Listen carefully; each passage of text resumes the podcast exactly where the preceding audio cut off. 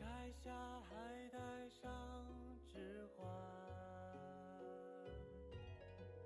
原谅捧花的我，盛装出席，只为错过你。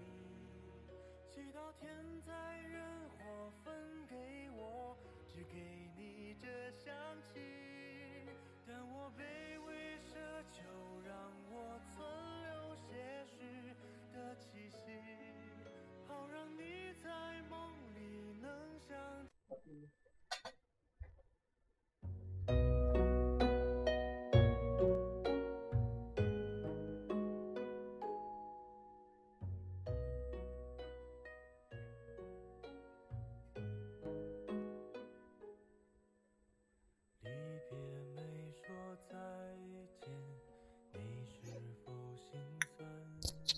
不如开始一段放弃你的生活。晚上小姐失恋了，之所以会这样叫她，是因为她跟男朋友分手后特别怕光，白天窗帘一拉开就很刺眼，每天窝在床上消磨时间，也只有到了晚上，才稍微有点正常人作息。失恋这件事，无论说得多难受，旁观者也不懂，只有经历过的人才能懂得。晚上小姐初恋、初吻、初夜都给了同一个人，男友是大学同学，一谈就是五年。期间，双方家长见过，孩子也怀过，我们都觉得这对铁打的情侣档才上不了。结果最后还是以男友提分手告终。分手理由很马苏里，说自己事业暗淡，晚上小姐给的压力又太大，所以想换个关系相处。失恋第一周，晚上小姐怕光不说，还会间接性心悸，没有食欲，双人床空出一边，翻来覆去，整夜失眠。时间一分一秒都是折磨，最可怕的是泪点特别低。听到情歌，看到电影里的情侣，甚至是广告灯箱上一些浓情蜜意的香水广告，都控制不住。那一周，我们都不敢提她男友的名字，一提他就揉搓头发，捂着心喊痛。前段时间微博流行“情深深雨蒙蒙”可云的搞笑 gift，说她是演技担当。当时我们看《晚上小姐》，跟可云是一模一样的。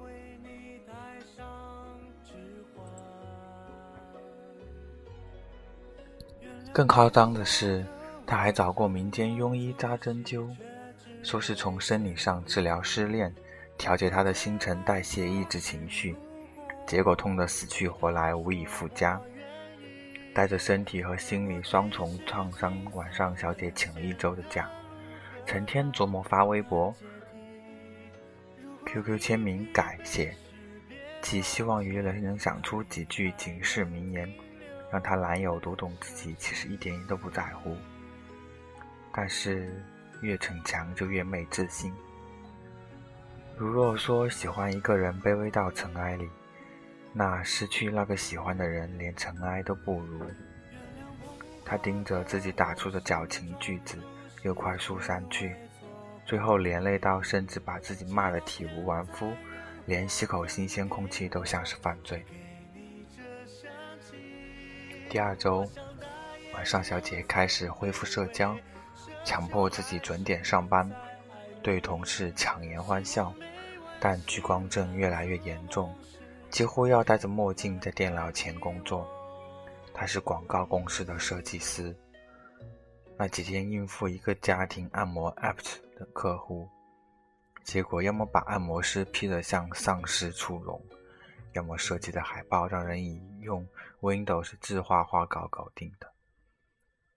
他们老板还算近人情，没有多怪折磨，反而送了他一盒保养品。晚上，小姐面无表情地拆开，几个大字写着“海王金樽”。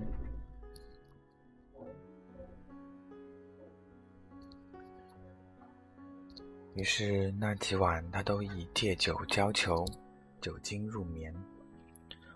迷蒙中想起大一跟她男友热恋那会儿，她用两个礼拜的时间学了那些脑残粉，做了一本相册，上面贴满了他们的自拍和紫星星千纸鹤。她男友二十岁生日，还专程去豆瓣开了个活动。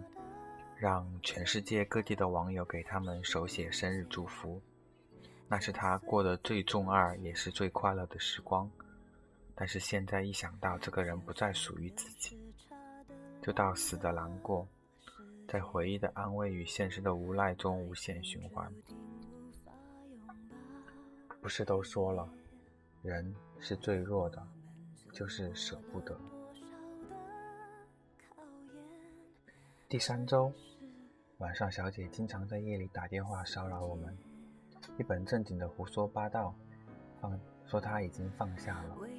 微博朋友圈破天荒开始晒自拍、晒美食、晒风景，每天妆容精致，工作积极，走路带风，见到陌生人都要傻笑个十分钟，好像不曾失恋过。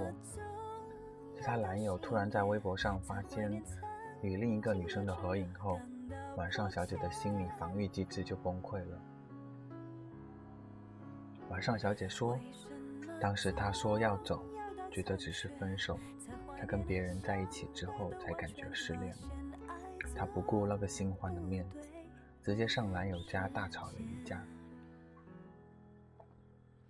她揪着男友的衬衫大吼：“这是为什么啊？”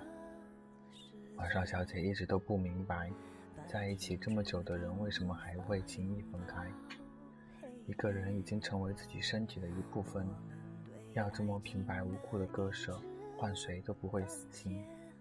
男友被吓得不轻，徒手把晚晚上小姐给拎了起来，嚷嚷：“我告诉你为什么，就是不爱了，我不爱你了，什么都可以当借口。那么你想听哪一个借口？”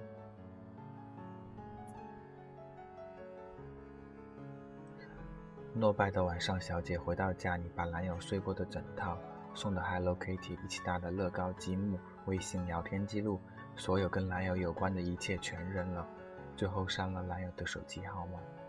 待这一切如仪式般的大扫除后，她窝在床上听电台，放着孙燕姿那首《我怀恋的》，她就咬着被角上流血一般狂哭。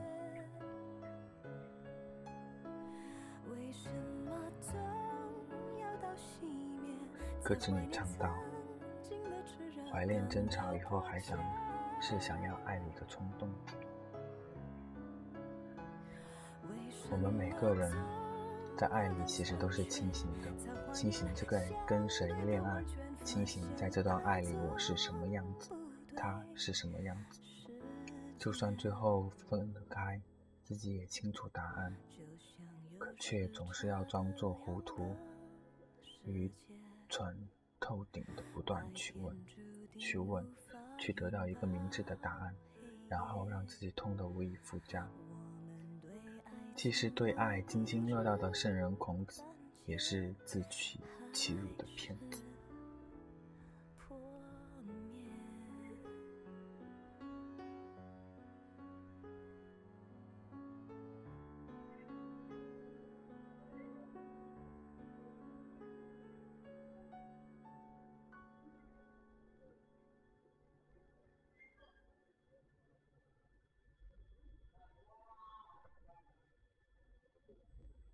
第四周开始到后面一个月的时间，晚上小姐频繁的去略去男友的微博看他们花式秀恩爱，冒着心肌梗塞的风险，暗地里跟他们较劲，跟自己过不去。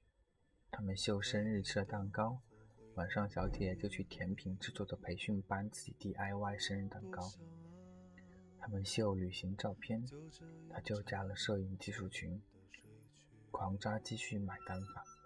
瘦小的身子背着火箭筒般的长镜头拍山水花草，就连男友不过是分享首小提琴独奏曲，他就屁颠屁颠的去学了小提琴。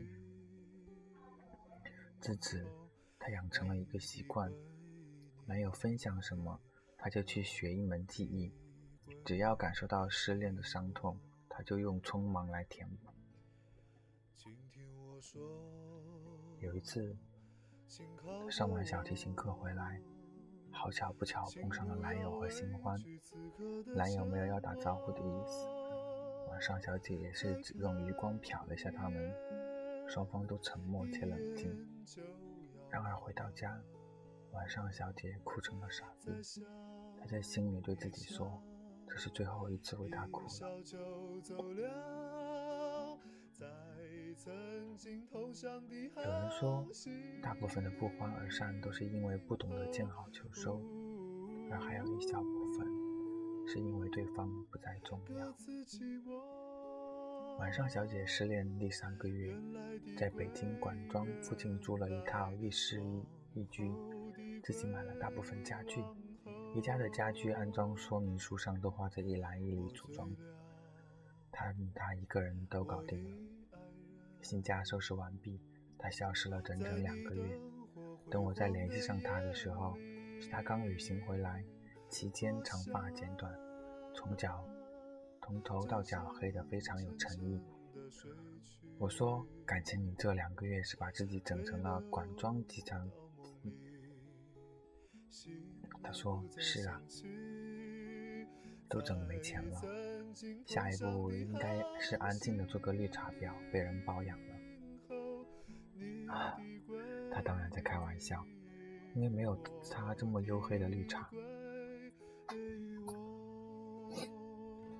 晚上小姐说：“我在泰国学上马杀鸡的时候，碰到那些外国男人的胡渣，就想起男友。”在英国的斯科菲尔峰山爬山的时候累到缺氧，女友们伸手搀扶，也恍惚看成了是男友。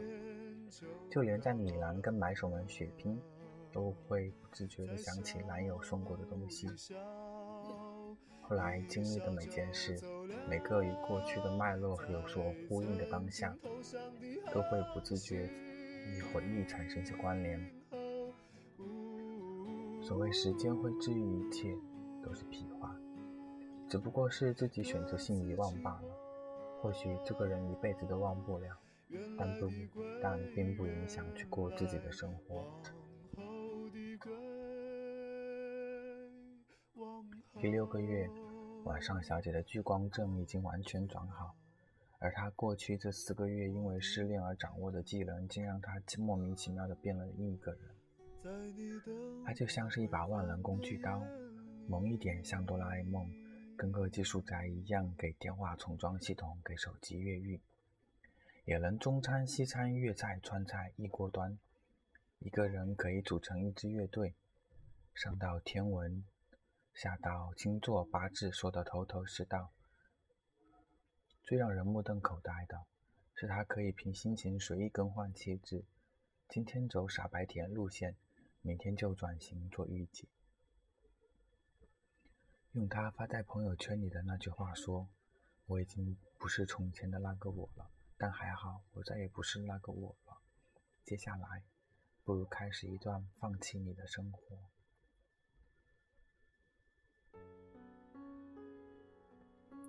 失恋整整一年后，晚上小姐突然跟一个印度人恋爱了。说是跳伞的时候认识的。我一度不懂印度这个国家，但从来，但无论从那个男人的经济实力还是基因实力，都打我脸无数次。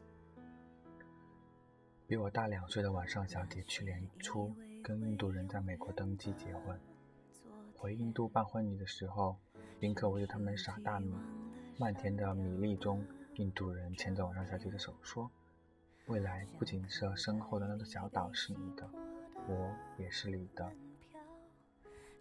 成了诗人岛主的晚上，晚上小姐在今生生了一个可爱的混血宝宝，羡煞旁人指数一百颗星。今年小 S 与黄子佼同框上康熙，两个人大大咧咧的哭，毫无避讳的拥抱，完全一淡风，完全一副云淡风轻的样子聊过去，好像男方出轨是上个世纪的事。网友都在点赞小 S 的大度，但其实不是小 S 够豁达，而是她现在有了美满的家庭，比黄子佼更幸福，才有了原谅的底气。正如蔡依林北京演唱会的时候，同行的朋友说她现在唱情歌都好快乐，已经没有几年前那种悲伤的情绪了。是啊，有事业有爱情，不管当初网上说她五粮那里面。专辑的歌手情歌都是唱给周董的，他现在也都放下了一切的勇气。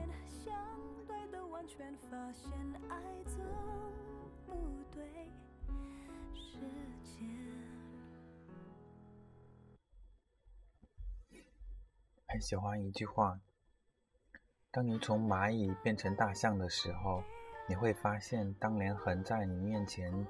怎么也过不去的石头，不过是脚下的一粒沙。失恋其实是一场竞速赛，看谁能在短时间内变化，甚至变态。当自己足够好，才有面对一切的气力，也才能淡然的与过去那个伤害自己最深的人握手言和。放下这件事，其实真正走出来的人才能体会，不仅靠新欢和时间。还靠行动变成更好的人，让自己过得好，并不屑于去祝福他。晚上，小姐到现在再提起失恋这回事，都觉得当时自己挺傻的。她说：“如果有个时光倒流的机会，就想回到失恋的第三周，在男友把她拎起来掷地有声的甩出那句‘我不爱你了’之后。”他会示意他把自己放下，然后整理好衣领，点支烟，顺一下耳边的碎发，对他慢条斯理、温柔的缓和说：“真谢谢你，还好放我走了。”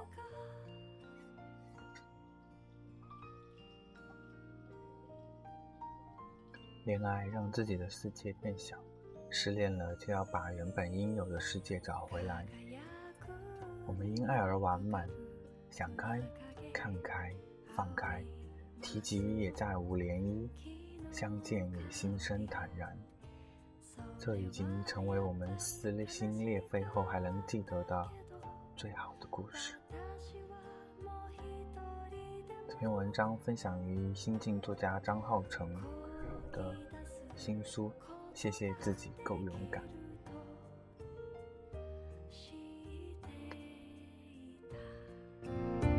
坂道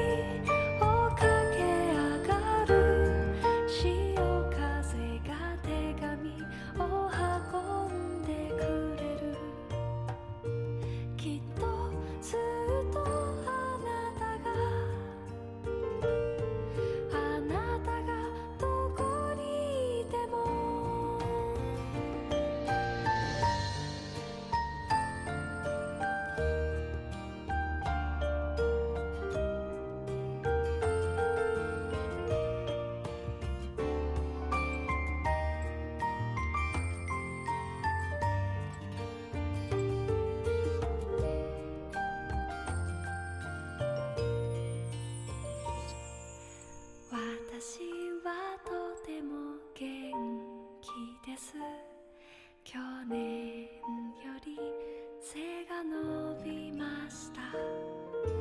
私はいつも